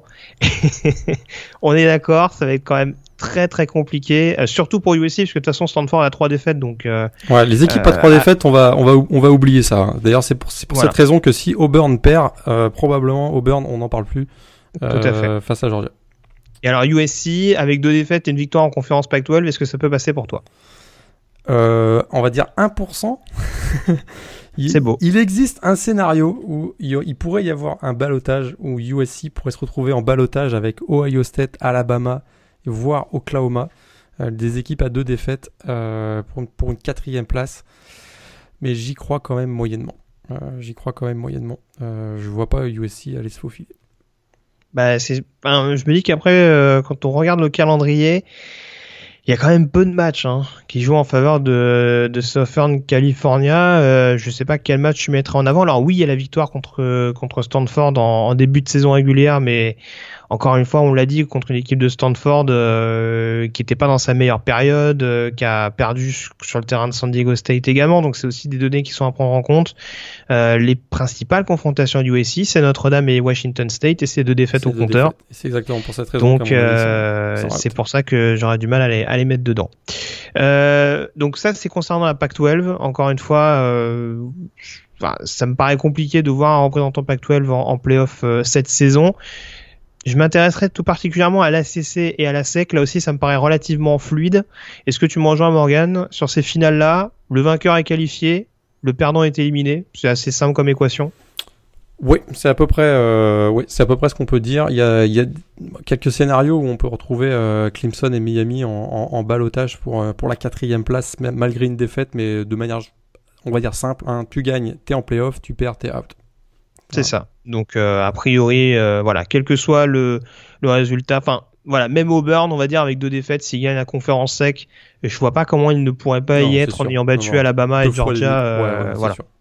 Par contre, ce qui pourrait être regrettable pour Georgia, c'est de se retrouver à deux défaites, deux fois contre Auburn, et de pas faire les playoffs quand même. Mais bon, ça après, c'est le, le niveau de la sec qui veut ça. Donc voilà, encore une fois, ACC sec, le vainqueur va en playoff, le perdant est éliminé. Euh, les deux autres équipes qu'on peut mettre en avant, euh, Oklahoma et Wisconsin, si on s'arrête sur la Big Ten et la Big 12. Euh, là aussi, c'est un peu la même équation. Si ces deux équipes gagnent, elles vont en playoff. Si elles sont éliminées, si elles, si elles perdent, elles sont éliminées. On est d'accord? Ouais, on est d'accord. Alors c'est là, c'est là où ça devient un petit peu plus euh, parce que là on parle des équipes euh, donc de Oklahoma avec une seule défaite actuellement et Wisconsin avec zéro défaite. Donc là, on voit que s'ils se retrouvaient avec deux et une défaite, ils pourraient se retrouver en balotage avec certaines équipes. Et il y a des scénarios, notamment donc pour Oklahoma. Imaginons qu'Oklahoma perde face à TCU. Euh, S'il y a une défaite de Wisconsin, euh, donc qui est actuellement invaincu contre Ohio State, on pourrait à ce moment-là se retrouver avec un avec un balotage d'équipes à deux défaites je répète, hein, si euh, Oklahoma perd contre TCU, si Wisconsin perd contre Ohio State, on se retrouve avec un balotage d'équipe à deux défaites qui serait donc Oklahoma, Alabama, Ohio State et potentiellement USC. Et ça, ce serait un balotage pour la, pour la quatrième place. C'est un scénario qui peut, qui peut exister. Alors justement, alors donc euh, ça, j'ai évoqué la, les situations concernant Wisconsin et Oklahoma, on va dire que c'est du 50%. Hein. Victoire, ça passe. Défaite, c'est euh, l'élimination. La situation d'Alabama, qui est sans doute la plus, intéressante, la plus intrigante. Euh, moi, mon calcul, il est simple. Tu me dis ce que tu en penses. Euh, pour moi, Alabama sera en playoff si Wisconsin ou Oklahoma s'incline. Ou Oklahoma. Wisconsin ou Oklahoma, l'une des deux. Euh, ou les deux. ah oui, non, mais on est d'accord. Mais s'il y en a au moins une des deux qui tombe, c'est sûr qui tombe, selon toi, Alabama y est. Ouais, Alabama joue pas. C'est ça, déjà, il faut le dire. Donc, euh, ils, ont, mhm. ils, vont finir la saison avec 11 victoires et une défaite. Ils jouent pas, donc euh, ils sont vraiment dépendants des résultats des autres. C'est certain que eux, ils veulent surtout pas que Wisconsin termine invaincu. Parce qu'à ce moment-là, Wisconsin passera devant eux. Si Wisconsin perd face à Ohio State, ils se retrouveraient donc en balotage avec Ohio State qui est à deux défaites. Et c'est la même chose pour euh, une victoire de, TCU face à Oklahoma. Euh, ils se retrouveraient avec un balotage donc avec TCU qui est à deux défaites. C'est exactement ça. Euh, et, alors là, bon courage pour nos amis du comité de sélection parce qu'il va falloir aller dépatouiller tout ça. C'est-à-dire qu'on se retrouverait vraiment avec des situations de voilà, de balotage, on retrouverait TCU, Alabama, Ohio State, peut-être même USC. Bah, je pense... Wisconsin avec une seule défaite, euh, même s'ils sont battus, est-ce que on va. Bon, c'est compliqué parce qu'on voit bien que le, comité de sélection leur font pas confiance, ils les ont placés cinquième alors qu'ils sont toujours invaincus. Mais, mais effectivement, c'est sûr qu'une victoire de Wisconsin, une victoire de Ohio State sur Wisconsin arrangerait énormément les affaires d'Alabama dans l'optique d'une qualification, même si, on rappelle quand même, le calendrier d'Alabama plaide pas vraiment en, leur faveur, parce qu'ils n'ont ils pas de grosses, grosses victoires face à des, face à des, équipes hautement classées, on va dire. Et mm. ça, à un moment donné, il y a, un caractère d'objectivité, c'est qu'on a beau dire Alabama et ses, 5 et ses prospects 5 étoiles, mais si on regarde les performances sur le terrain, c'est pas, c'est pas mirobolant euh, face, au, face au gros programme. Et puis, euh, si on veut un petit peu compliquer les choses, euh, tant qu'à faire, ce qui pourrait éventuellement être préjudiciable à Alabama, c'est si Georgia met une petite dose à Auburn. Bah là, ça... là, là, là, par contre, pour le coup, euh, défaite de, de, Wisconsin ou d'Oklahoma, oui, en effet, comme tu le disais, ça peut éventuellement les, les redescendre. Après, c'est ce que je trouve un peu compliqué parce qu'on aurait de toute façon euh, des équipes à deux défaites contre une équipe d'Alabama à une défaite. Je pense qu'on on serait un petit peu dans la même configuration qu'en 2011 où certes Alabama euh, était pas forcément et à, l'époque on n'était pas en playoff. Hein, C'était juste les deux premiers, les deux meilleures équipes qui étaient sélectionnées pour la finale nationale on avait quand même choisi de sélectionner Alabama, même si en saison régulière, euh, ils n'avaient pas forcément rassuré à 100%, et on avait vu qu'en final, ils avaient, ils avaient clairement déroulé. On peut pas mettre de côté, c'est également le cas pour Ohio State. Voilà, il y a, il y a le côté euh, head coach, il y a le côté gros programme qui est souvent bien considéré par le comité. Donc euh, même en, même en cas de lourde défaite d'Auburn, je pense qu'Alabama serait bien considéré en cas de si, si les scénarios que j'évoquais arrivaient. Ouais, c'est moi ce qui me, y a une question qui me ah, pose là où j'ai un problème, c'est que s'il se retrouvait par exemple en balotage avec un champion de conférence, comme imagine euh, TCU bat Oklahoma, euh, il se retrouverait donc euh, TCU aurait deux défaites, Alabama une seule défaite. Tu choisis qui toi, TCU ou Alabama? Sachant que TCU serait champion de conférence. Je franchement, me demande... Franchement, Alabama, bah, on, on, a vu l'année dernière qu'Ohio State n'était pas champion de conférence et ils sont allés en playoff. On a vu le tollé que ça a fait. Je me demande si, oui, bah oui. si le comité a pas appris de cette, cette situation de l'année dernière. Et c'est sûr que si Ohio State avait fait comme il y a trois ans, c'est sûr que ça aurait fait taire les plus critiques. Là, ils vont en demi-finale, ils marquent zéro point. Mais euh, en plus, en plus, ils ont pris un 31-0 face à Clemson l'année dernière, donc ça peut peut-être euh, hmm, le comité a peut-être appris de ça. Mm-hmm. Donc, euh. Mais est-ce que est-ce que c'est est-ce que ce serait juste suffisant pour écarter une équipe d'Alabama qui aurait perdu un seul match au plus mauvais des moments contre une équipe en plus qui sur le papier avait une défaite de plus Je j'en suis j'en suis pas persuadé. Enfin, voilà, on, verra comment ils vont considérer. De toute façon, tout sera forcément un petit peu sous-entendu, euh, implicité par le par le classement du comité cette semaine. mais même si, et puis il y a un autre cas de figure, si euh, là il souhaite une victoire de Ohio State sur Wisconsin, mais imagine Ohio State met une, une branlée à la 59-0 qu'on a vu il y a quelques années. Bah là, du bah, coup, il se retrouve avec un, en balotage avec Ohio State, mais Ohio State champion et avec une grosse victoire contre Wisconsin. Donc, euh, alors, si, alors, si tu veux, c'est un peu ce que j'allais évoquer parce que du coup, il y a le cas d'Alabama, donc on, a identifié les différentes possibilités. Mais c'est vrai qu'il y a la situation de TCU et d'Ohio State, donc qui, qui sont à, à évoquer. Et t'en parlais, forcément, ça passerait par une victoire respectivement contre Oklahoma ou contre euh, Wisconsin. Après, c'est un peu ce que j'allais te dire. Moi, Ohio State, hormis une lourde, hormis une, vraiment une, comme tu dis, une branlée contre, contre Wisconsin, et je les vois pas aller dedans. Euh, on aurait un scénario avec TCU, Oklahoma et Ohio State à deux défaites, sachant qu'Ohio State aurait perdu contre Oklahoma, qui aurait donc perdu cette finale contre TCU. Ouais. Alors, moi, c'est ma vision des choses. Hein. C'est pas forcément comme ça que le comité réfléchit, mais voilà, il faudrait vraiment qu'ils impressionnent, qu'ils marquent le coup pour, pour être vraiment bien considérés par rapport aux deux autres, parce que sur le papier, je suis pas sûr que ça joue en leur faveur.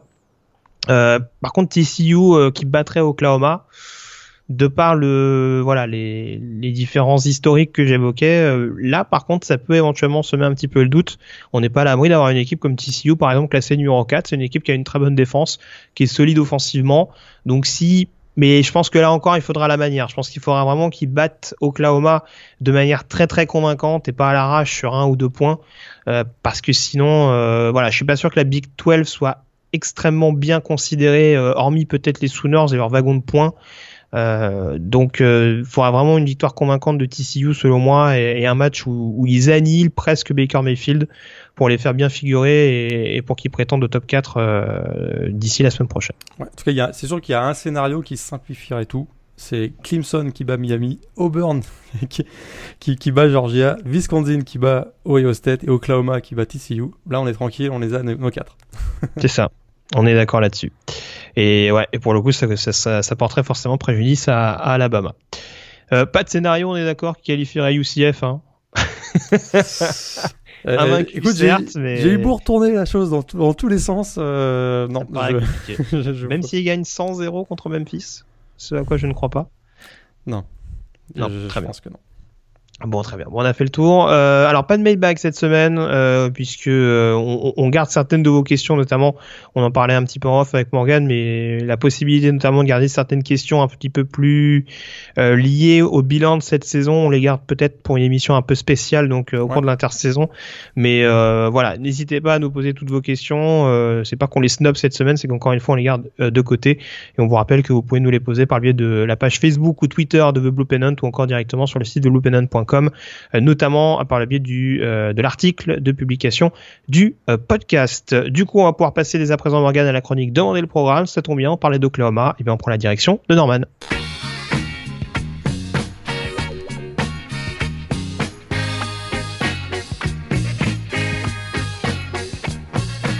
Direction Norman, donc dans l'État euh, de l'Oklahoma, avec euh, du coup euh, la fac donc d'Oklahoma, créée en 1890, véritable institution locale au sein de l'État. Alors par contre, Morgan, on va tout de suite placer le décor. C'est clairement pas l'université publique la plus cotée des États-Unis.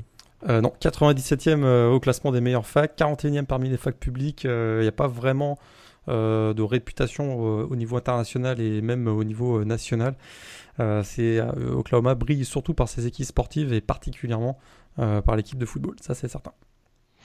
Alors, si on s'arrête quand même un petit peu sur sur l'historique, on rappelle que fin du 19e siècle, on est donc encore dans les conséquences de la guerre de sécession, dans le côté un petit peu cohabitation un petit peu contrainte et forcée, j'ai envie de dire, avec euh, les Amérindiens. Et donc, on, a cet état de l'Oklahoma, donc où, la fac de Norman se crée. J'en parlais, euh, institution un petit peu euh, locale euh, et pour cause. on a le programme de Norman, donc, mais on a surtout une fac un petit peu décentralisée, c'est-à-dire que c'est une fac qui intègre quasiment tout l'État de l'Oklahoma, avec notamment Oklahoma City, qui a une qui a une annexe en son sein, le centre sanitaire notamment, un des plus connus des États-Unis. Euh, on a également Tulsa, euh, qui est pas très très loin de là. Et puis on a même euh, depuis pas très très longtemps, je crois que ça va faire deux ou trois ans, une annexe du côté de l'Europe et plus précisément en Italie du côté d'Arezzo, en Toscane. Donc voilà, du côté d'Oklahoma, beaucoup beaucoup d'annexes, mais en tout cas une grosse grosse présence au sein du de l'État de, de l'Oklahoma. Et c'est pas par exemple un hasard si l'actuel président de l'université, l'actuel directeur de la fac, est un ancien gouverneur de l'Oklahoma. Ouais, et c'est clairement, il a, c'est une volonté de sa part hein, d'ouvrir euh, l'université Oklahoma au monde. Euh, très clairement, c'est une déclaration qu'il avait faite euh, il y a quelques années, au moment où fait, effectivement on a ouvert une, une, une, annexe à Arezzo en Italie. Il y avait également une antenne à Puebla au Mexique et à Rio au Brésil mm. qui est en train de se mettre en place. Et effectivement, c'est une vraie volonté de, d'ouvrir euh, finalement cette fac d'Oklahoma au monde. Dave Boren, hein, qui est souvent très critiqué pour ses, décisions euh, vis-à-vis de l'avenir du programme d'Oklahoma au niveau football, en tout cas, a pris euh, d'autres. un très fort rayonnement au niveau de la fac pour ses décisions de manière académique et il a en tout cas aidé énormément au développement de, la fac ces dernières années avec notamment la construction de nombreux bâtiments et du côté de Tulsa également. Voilà, et puis si on s'intéresse euh, sur les domaines, euh, sur les disciplines un petit peu privilégiées, c'est vrai qu'il y a beaucoup de, euh, c'est beaucoup assez sur les sur les arts et les sciences notamment. Je parlais notamment de l'aspect un peu médecine par la biais du centre d'Oklahoma City. on a également un, un pôle communication assez réputé, on va dire, au sein du, du Gaylor Hall. Donc euh, voilà un petit peu académiquement euh, ce que ça donne du côté de d'Oklahoma. Mais ouais, des superbes bâtiments euh, de style gothique d'ailleurs. C'est si, si, vous voyez, si vous trouvez des photos hein, sur sur le net, c'est c'est très typique. On, on c'est d'ailleurs c'est un, vrai style hein, qu'on appelle le, gothique Cherokee avec une inspiration indienne. C'est c'est vraiment magnifique sur les bâtiments du, du campus de Norman. Et puis donc, tu en parlais, euh, institution locale, donc la fac d'Oklahoma au sein de l'État, euh, ce qui est encore plus une institution euh, et au sein même de, du campus, c'est donc le programme de football, les Oklahoma Sooners, donc un des programmes phares donc de la Big 12, mais aussi un des programmes phares des États-Unis, et ce pour plusieurs raisons, notamment d'un point de vue offensif. Ouais, on a connu le point de vue offensif, puis il faut pas l'oublier, hein, l'Oklahoma, jusqu'à l'arrivée du Thunder d'Oklahoma City, donc l'équipe de basket NBA, il n'y avait pas d'équipe professionnelle du côté de, l'Oklahoma, et les Sooners ont pris toute la place euh, finalement, et c'est vraiment devenu une, véritable institution. On crée en 1895, donc, programme le plus victorieux de la Big 12. Euh, c'est donc, euh, tu l'as dit, qui brille par ses performances offensives, qui est donc le programme qui a inscrit le plus de points dans l'histoire de la division 1A et le meilleur pourcentage de victoires d'ailleurs depuis la création de la P, P, donc la P Top 25 en 1936. Vraiment une, un programme de, football qui brille par ses performances offensives. Je répète, 7 titres de champion national, le dernier en, 2000. Euh, seul Notre-Dame et Alabama ont fait mieux d'ailleurs avec 9. 46 titres de champion de conférence, 50 participations à, des bowls, 29 victoires, 5, 5 vainqueurs des trophées euh, S-Man, le dernier en date étant euh, Sam Bradford en 2008. Hein, vous voyez, vraiment un programme incontournable, probablement parmi le top 5 des meilleurs programmes au niveau du college football. Et puis si on reprend euh, quelques alors, traditions, euh, il y, a pas mal de choses mine de rien à, à, dire là-dessus. tu vas euh, parler de Sooner Sooner, toi. bah écoute, oui, oui. Alors déjà, il y, a le nom forcément des Sooners qui est, qui est, à mettre en avant. Alors on sait que c'est quand même un, un, des noms les plus controversés de première division universitaire, un petit peu comme ce que peut l'être euh, le terme Redskins hein, pour, les, pour Washington en, NFL, euh, puisqu'on rappelle, hein, les, les Sooners, c'était ces colons euh, venus de l'Europe qui ont justement récupéré les, terres, les, voilà, les, anciennes terres des Amérindiens, tout à fait. en 1889 et c'est vrai que ça a quand même un, un sens très très clairement euh, colonisateur. Et manifestement bon c'est un terme qui continue de faire un petit peu jaser au sein de de l'université. Mais voilà on, on, reste attaché à ce terme. Et on est très très fier du côté de l'Oklahoma de ce terme de, de Sooners. Et voilà on, on emmerde manifestement euh, euh, officiellement les, les Amérindiens des États-Unis. Et d'ailleurs un des symboles hein, donc de cette colonisation vers l'ouest à travers les plaines donc, qui étaient à l'époque occupées par les Amérindiens, bah, un de ces symboles c'était finalement la, le Sooner Schooner, qui était donc la carriole conduite par, mm. les, par les pionniers. Et, euh, et aujourd'hui, c'est la, la mascotte des, des Sooners de l'Oklahoma. Donc on voit qu'effectivement, c'est ultra controversé, même si on a, on a essayé de créer un de euh, Boomer et Sooner, donc euh, deux mascottes un petit peu plus sympathiques. Mais ça reste que cette carriole qu'on voit chevauchant le terrain lors, des, lors des touchdowns et avant les matchs d'Oklahoma, ben, ça, reste, euh, ça reste, donc le Sooner Schooner reste la, mascotte et l'emblème de l'équipe. Il y a une autre petite histoire aussi intéressante au niveau des traditions, c'est le choix des couleurs. Est-ce que tu sais que le, rouge crimson et le blanc crème ont été choisis euh, originellement par la première étudiante, donc la première euh, étudiante féminine, voilà, étudiante inscrite à l'université Oklahoma, une certaine May Overstreet en 1895. C'est elle qui a choisi euh, les couleurs, donc rouge, crimson et, blanc crème, qui avaient été validées ensuite par, euh, par le programme de football. Ça, c'était une petite anecdote euh, assez sympa. Eh bien, écoute, je, je l'ignorais, mais tu, fais, tu fais bien de le, de le signaler. beaucoup de coachs également glorieux. C'est lié un petit peu à ce que tu évoquais tout à l'heure, mais pas mal de, de, coachs qui ont marqué les esprits au cours de l'histoire d'Oklahoma. Ouais, le premier, un Benny Owen, ça on parle, on remonte très très très très très loin. C'est au début du vraiment début du college football, mais c'était un des grands défenseurs de la passe en avant. Il hein, faut le rappeler que la passe en avant, euh, ça date euh, c'était pas originellement dans, les règles, mais lui c'était un des, grands défenseurs et il a beaucoup aidé d'ailleurs au développement de ce style de jeu. Ensuite il y a eu euh, Bud Wilkinson hein, juste après la, deuxième guerre mondiale qui lui a été l'inventeur de la défense 5-2 et notamment il a aussi inventé une certaine stratégie read option qu'on appelait le split T à l'époque. Et puis surtout il a dirigé la, plus, la plus grande génération des joueurs d'Oklahoma. 47 victoires consécutives de 1953 à 1957 c'est d'ailleurs toujours le, le record NCA et puis euh, parmi les coachs légendaires, on a eu un peu plus tard, euh, dans les années 70 et 80, euh, un, certain Barry Switzer qu'on a également vu du côté des Cowboys Dallas dans la NFL. Il a été trois fois champion national donc avec les Sooners en 74, 75, 85, 12 titres de, de, conférence. Et puis ça a été, on, voit qu'on a beaucoup inventé de choses du côté d'Oklahoma puisque ça a été un des grands inventeurs de l'attaque wishbone à l'époque. Et puis dernièrement, on a bien sûr eu Bob Stoops euh, donc, euh, et c'est 190 victoires remportées entre 1999 euh, et, 2016. Donc vraiment des, des coachs emblématiques du côté d'Oklahoma. pour ponctuer un petit peu euh, là-dessus, parler également des rivalités. Euh, forcément, il y en a quelques-unes du côté d'Oklahoma, dont bien entendu la Red River Showdown. Ouais, il y en a. On, va dire qu'il y en a.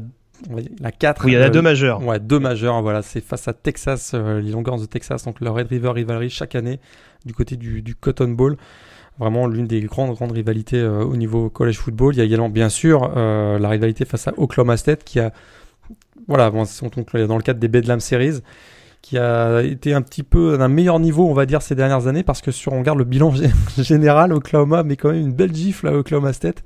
Euh, c'est vraiment une grosse domination d'Oklahoma. Puis les deux autres euh, rivaux, mais qui ont quitté la conférence euh, Big 12 ces dernières années, c'est Nebraska, donc qui a filé du côté de la, Big Ten, et Missouri qui est maintenant dans la SEC. Mais il y a quand même encore une rivalité entre ces, entre ces, entre ces universités. Si on s'intéresse aux alumni, sportifs ou pas sportifs d'ailleurs, lesquels tu as noté lesquels en particulier? Euh, un astronaute hein, célèbre, Fred Hayes, qui était sur la mission Apollo, notamment, qui, était, qui passait par Oklahoma. Alors, on l'a dit tout à l'heure, hein, c'est pas forcément une fac qui a brillé par ses performances académiques, on va dire. Donc, c'était, il y a un petit peu moins d'alumni prestigieux, on va dire. Mais il y a quand même ben, l'ex d'Aaron Rodgers, hein, Olivia, oui, Olivia Moon. Olivia Moon, qui passait du côté de Oklahoma. Euh, on a Ed Harris aussi, toujours dans un, acteur, donc euh, également dans le milieu donc, du cinéma. Au niveau du sport, ben, on a Pat Bolon qui est actuellement le patron des Broncos, c'est passé par euh, Oklahoma. On a également Blake Griffin, donc joueur NBA des Clippers de Los Angeles. On a également un autre joueur donc, de la, dans l'NBA, Buddy Hield actuellement. Et puis il y avait Mookie Blaylock aussi, un ancien joueur de, la NBA qui est passé par, par Oklahoma. Et puis peut-être aussi hein, une des légendes, c'est là où on voit les, les connexions entre Oklahoma et Texas, c'est que le, coach, le grand coach légendaire de Texas, un Darrell Royal, est un ancien étudiant d'Oklahoma. ah, comme quoi. Comme quoi. Hein. il, bon, il, s'aime pas trop, mais bon, il y a quand même deux trois passerelles. mais euh, voilà. Et puis quand même pour citer quelques joueurs et puis euh, pour revenir également sur l'identité et revenir à proprement parler au programme de football, euh, fac forcément très offensive. tu citais notamment les S-Man Trophy, fac très réputé pour les quarterbacks et les running backs. très clairement, hein, les running backs surtout, il y a des, vraiment des joueurs de légende. Alors ça remonte un petit peu, on vous les connaissez peut-être pas très très bien, mais euh, des joueurs comme Steve Owens, un joueur comme euh, euh, Billy Sims dans les années 70. Hmm. Là, on parle de vraiment des, de légendes du côté de, d'Oklahoma, mais aussi de running back. Hein. Plus récemment, il y en a un qui a marqué ici le programme, c'est Adrian Peterson, très clairement au milieu des années 2000, qui était également qui est devenu une légende. Ça, c'est au niveau des running backs. Au niveau des quarterbacks, ben, on a bien sûr Sam Bradford, donc le dernier vainqueur du trophée S-Man en 2008. Mais il y en a quelques autres. Hein. Il y a Josh Heupel aussi euh, au début des années 2000. Euh, Et puis il y en a un qu'on a peut-être un peu oublié, mais qui a gagné le trophée S-Man. C'est Jason White, hein, euh, en vainqueur du trophée S-Man en 2003 et qui n'a pas eu une, grande carrière au niveau professionnel, mais qui a également marqué le programme d'Oklahoma. Ça, c'est pour, pour les joueurs offensifs. Oui, et puis un joueur qui n'est pas forcément offensif, mais un, joueur emblématique du programme qui est quand même la preuve que c'est aussi une fac cérébrale avant tout, c'est quand même Brian Bosworth. bon, j'étais obligé de la Effectivement. qui, a, eu quand même une super belle carrière hein, du côté de du côté d'Oklahoma. Tout à fait. Un peu moins bonne en NFL, mais euh, ça a été plus difficile en, NFL. Euh, il y a eu le côté défensif, il y a aussi euh, plus récemment Gerald McCoy qui a eu une très très belle carrière avec, avec Oklahoma. Puis si on remonte, ben, il y a une trentaine d'années, qui un joueur qui a aussi marqué la, NFL, Tony Casillas, un défensif tackle très puissant. Qui, euh, qui, a été effectivement un des grands joueurs d'Oklahoma. Il y a également aussi euh, Leroy, euh, Leroy Selman hein, dans les années 70, qui lui également a été vraiment un joueur emblématique, un défensif tackle ultra ultra solide. Tout à fait. Et puis juste euh, avant qu'on parle peut-être du, du, match qu'on retient euh, d'Oklahoma, juste souligner que c'est aussi et surtout une grosse fac de football, une grosse fac sportive en général. Tu parlais notamment des basketteurs. C'est une fac qui est extrêmement réputée, notamment sur la lutte, euh, comme beaucoup d'ailleurs de, de facs dans l'Oklahoma. Hein. Il me semble que c'est euh, que c'était Mike Gundy, Mike Gundy par exemple, qui a lancé son mulet en soutien au programme de lutte des Cowboys. En, en Marcel aussi, tu te souviens, il avait mis un beau petit. oui, oui, tout à fait. ne me fais pas faire des cauchemars.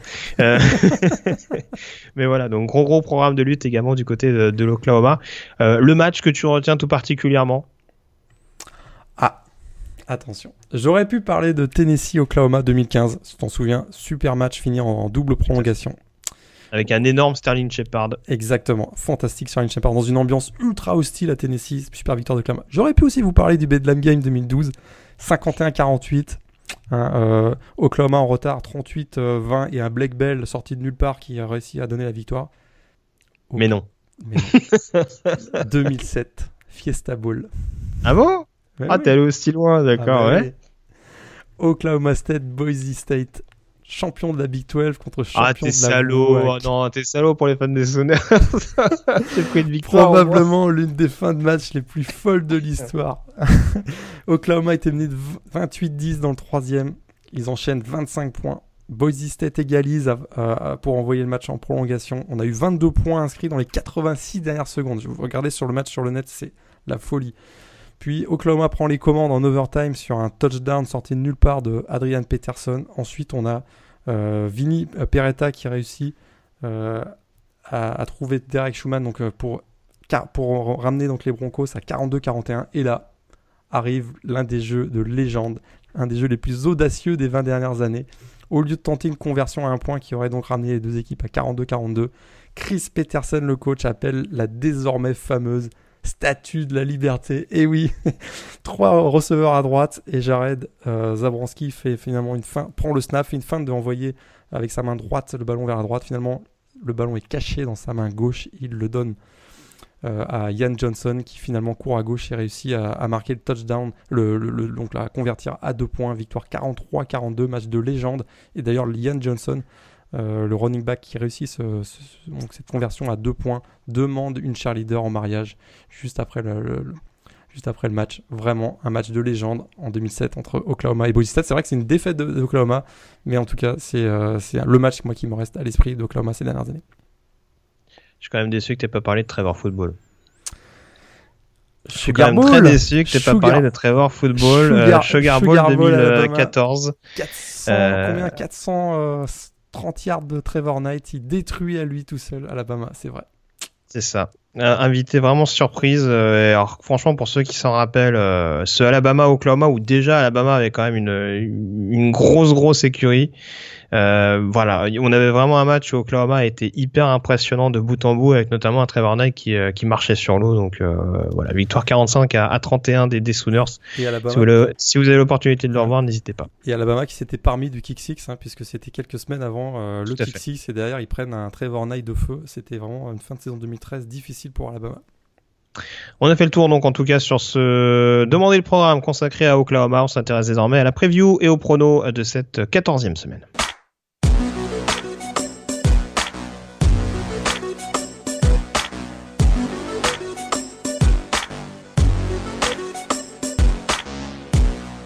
Quatorzième semaine donc, mais euh, semaine euh, consacrée majoritairement aux finales de conférence et on commence dès à présent par les pronos Morgan. Euh, match numéro 1, USC Stanford.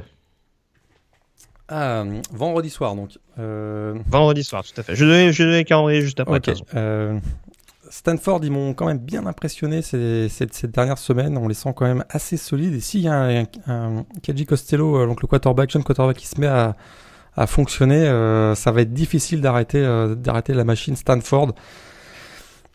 Euh, j- J'irais bien avec une- encore une petite surprise dans ce match et une victoire de Stanford face à UC. Je sais que Loïc va pas me pas m'aimer, mais euh, je, dois dire que j'ai l'impression que le momentum est un petit peu plus fort du côté de Stanford actuellement. Eh ben écoute, j'ai mis Stanford en saison régulière. Je vais changer mon fusil d'épaule et je vais mettre euh, USC euh, qui jouera. Alors c'est pas à domicile, c'est du côté de Santa Clara. À chaque fois, je me fais avoir Euh, du côté du Levis Stadium, mais euh, j'y vais quand même avec ce Ford California sur ce sur ce match-là. Match numéro 2, euh, UCF Memphis. Alors là, amateur de gros de match à gros points, c'est c'est ce match est pour vous. Et euh, écoute, euh, je, me demande si encore une fois la défense de UCF m'inquiète et comme tu as dit tout à l'heure, euh, Riley Ferguson est, est actuellement en feu et je me mettrais bien une petite surprise avec une victoire de Memphis dans ce match. Même Très si c'est à UCF. Bon, Ben Wagoner à mort. Victoire de Central Florida. T'as raison, faut aller match-là. jusqu'au bout. de mon côté. Match numéro 3, Oklahoma TCU. Euh, Oklahoma, Euh, Baker Mayfield, je, non, je le, je le vois pas, je le vois pas passer à travers. Euh, actuellement, Oklahoma est vraiment la meilleure équipe de la Big 12. Oklahoma pour moi également. Match numéro 4 avec, je l'ai perdu vu, Auburn, Georgia. Auburn il semble trop costaud dans tous les. Bon, c'est sûr que si la Karion Johnson, donc le running back, est absent, hmm, ça sera peut-être un peu. Ça change beaucoup de choses. Ça, hein. change, ouais, ça change beaucoup de choses, mais euh, bon, partons du principe qu'il sera présent. Je trouve qu'ils sont vraiment trop costauds dans tous les secteurs de jeu. On rappelle que c'est à Atlanta, a priori sur terrain neutre, mais en terre georgienne. Ouais, terre georgienne. Mais bon, Auburn, c'est pas si loin que ça non plus d'Atlanta, c'est sûr, mais euh, je vois quand même Auburn. Bon, j'y vais avec Auburn également, mais euh, on en a discuté en off, donc tu sais à quel point Gus Malzahn m'a énervé à, à exposer Carrion Johnson comme ça, quitte à ruiner sa carrière professionnelle. Donc, euh, je me dis qu'une défaite d'Auburn, ce serait un petit, ce serait un petit peu le karma qui se venge. Mais euh, bon, c'est sûr que vu ces dernières semaines, c'est difficile de ne pas mettre Auburn sur cette, sur cette confrontation. Match numéro 5, Clemson-Miami. J'en parlais tout à l'heure, euh, Clemson me paraît vraiment avoir un gros gros gros momentum, une équipe en pleine confiance, champions nationaux, euh, bien coachés avec un Brent Venables, le, coordinateur défensif qui fait un super boulot. J'ai l'impression que ça va être trop pour, euh, une équipe de Miami qui a été un petit peu mise à mal face à Pittsburgh, je vois Clemson. Ouais. Brent Venables en 5 d'Oklahoma, hein, tant qu'on on ferme la parenthèse définitivement sur, sur le programme de Norman. Euh, victoire de Clemson également pour moi. Ça c'est presque selon moi la finale de conférence la plus déséquilibrée. Et vu ce que montre Clemson et vu le dernier match de Miami. Euh, attention à la turnover chain, hein, tout est possible. Hein. Ouais, ouais, ouais. Bon, peut-être, peut-être, mais je pense que du côté de Clemson, il y a de quoi faire des turnovers aussi. Euh, donc Clemson pour moi également. Et puis match numéro 6, Wisconsin contre Ohio State. Celui-là, c'est peut-être le plus dur. Celui-là, c'est le plus dur. Celui-là, c'est le plus dur. Euh, finalement, en, Wisconsin, on a, ils n'ont pas encore joué vraiment de gros gros matchs. Leur plus gros match, c'est Michigan. Donc je voyais que c'est une équipe qui est même mm. pas classée. J'ai encore, euh, j'ai encore du mal à, à, voir si euh, Alex Hornibrook, le quarterback, est, va être capable de, de bien gérer ce type de rencontre. ben, moi, je vais mettre Ohio State sur ce match. Je vais mettre Ohio State. J'ai l'impression qu'il y a plus de talent et cette victoire face à Michigan leur a donné beaucoup de, beaucoup de confiance. Moi, je mettrais bien un petit Ohio State. Ouais, j'étais en train de regarder euh, par rapport à ce que tu disais. Ah, il y a Northwestern. J'ai regardé, il n'y avait pas d'équipe à présent classée qui avait affronté Wisconsin cette saison. Il y a, raison, y a que... T'as raison, ils ont battu Northwestern, je vais mettre Wisconsin. c'est pas ce que je voulais dire. J'essayais de voir pourquoi on tes propos. Il n'y a qu'une seule équipe en l'occurrence, c'est Northwestern. Euh, après, cette défense de Wisconsin, elle m'impressionne vraiment. Donc euh, ils ont ils ont une ligne pour réussir à, à contenir le pass rush de Ohio State. Euh, J'allais dire j'attends de voir un petit peu l'état de la blessure de JT Barrett, mais comme tu le disais, Dwayne Haskins ça a quand même été assez impressionnant. Euh... T'as mis Ohio State? Ouais. Bon juste pour être euh, juste pour être euh, comment dire euh, juste pour jouer la différence. Euh, je vais jouer Wisconsin. Euh, ce serait beau quand même qu'il joue, vu le, taf que fait euh, Paul Christ et le taf qu'a fait Brad Bielema avant. Je pense que ce serait une, forme de consécration pour les Badgers d'atteindre ce, dernier carré. Et puis je pense que défensivement, il aurait pas mal de fil à retordre à, à pas mal d'attaques adverses. Un petit Oklahoma-Wisconsin par exemple, ça pourrait être intéressant à voir. Euh, J'y vais avec Wisconsin là-dessus, mais en effet, je serais pas étonné que Ohio State gagne. Ça m'étonnerait que ce soit 59-0 comme euh, comme il y a, y a, quelques saisons de ça. Mais rappelons-nous, euh, si Dwayne Haskins c'est le nouveau Cardell Jones, euh, eh rappelons-nous que c'est Cardell Jones qui avait découpé la défense de Wisconsin à l'époque. Euh, le calendrier, donc, euh, tu en parlais, donc, euh, dès vendredi soir, donc dans la nuit de vendredi à samedi à 2h du matin, on aura USC contre Stanford, finale de la conférence Pac-12. Et puis samedi à 18h, heure française, donc la finale AAC entre UCF et Memphis, la finale de la MAC entre Toledo et Akron, la finale de la conférence USA Florida Atlantic contre North Texas, donc tout ça c'est à 18h, de même que Florida State Louisiana Monroe pour savoir si les Seminoles vont réussir à décrocher une fiche euh, de 6-6 en fin d'année. Je suis pas sûr que c'était l'objectif majeur en début d'année, mais bon, ils s'en contenteront. Euh, à 18h30, la finale de la Big 12 entre Oklahoma et TCU. Et puis un petit peu plus tard, à 22h, Auburn contre Georgia, finale de la conférence SEC. Euh, dans la nuit de samedi à dimanche, à 1h30 du matin, Arkansas State contre Troy. Euh, pseudo-finale euh, de la conférence Sunbelt. 1h45, euh, finale de la Mountain West entre Boise State et Fresno State, sachant que Fresno State a gagné le match qui comptait pour du beurre ce week-end. Euh, match qui cette fois-ci sera à Boise pour la précision. puisque c'est l'équipe avec la meilleure fiche qui reçoit. Et puis à 2h du matin, donc les deux dernières confrontations, la finale ACC entre Clemson et Miami et la finale de la Big Ten entre Wisconsin et Ohio State. On a fait le tour, je pense, Morgan, sur cette 13e euh, semaine. Vas-y. Dernier mot. On va dire au revoir à Idaho qui joue son dernier match euh, avant de redescendre. Vous savez que c'est le premier programme de l'histoire à descendre d'une division. Il passe de la FBS à la FCS l'année prochaine et Idaho joue son dernier match face à Georgia State, Georgia State ce week-end. Tout à fait. Et puis, euh, dernier mot également, puisqu'on parle de la Sunbelt. Il euh, faudra peut-être voir pour les plus motivés Georgia Southern en déplacement à Coastal Carolina. Euh, Georgia Southern qui a commencé par 9 défaites avant de virer son coach. Et depuis, ils ont deux victoires consécutives. Ah bah, ils sont allés créer la surprise à Louisiana Lafayette ce week-end. Donc, sait-on jamais, peut-être la passe de 3. Avec le programme qu'on a ce week-end, s'il y a quelqu'un qui regarde ce match-là en direct, qui, là, qui, qui m'appelle. Parce que... Attends, c'est à quelle heure? C'est à, 19h, il y aura peut-être déjà d'autres matchs à regarder. Je, je m'avoue vaincu, c'est vrai. mais bon, peut-être en replay, c'est donc jamais. En replay, en replay, faites ce que vous voulez. c'est déjà beau, j'ai envie de dire. En live, faut qu'on parle, hein, si vous regardez ça. bon, merci encore Morgan d'avoir été en ma compagnie. On se quitte bien entendu avec euh, la fight song d'Oklahoma, donc Boomer Sooner. Et puis quant à nous, on se retrouve la semaine prochaine euh, pour euh, débriefer ces différentes finales de conférence. D'ici là, passez une excellente semaine et d'excellents matchs au programme. Salut à tous. Salut, bonne semaine à tous.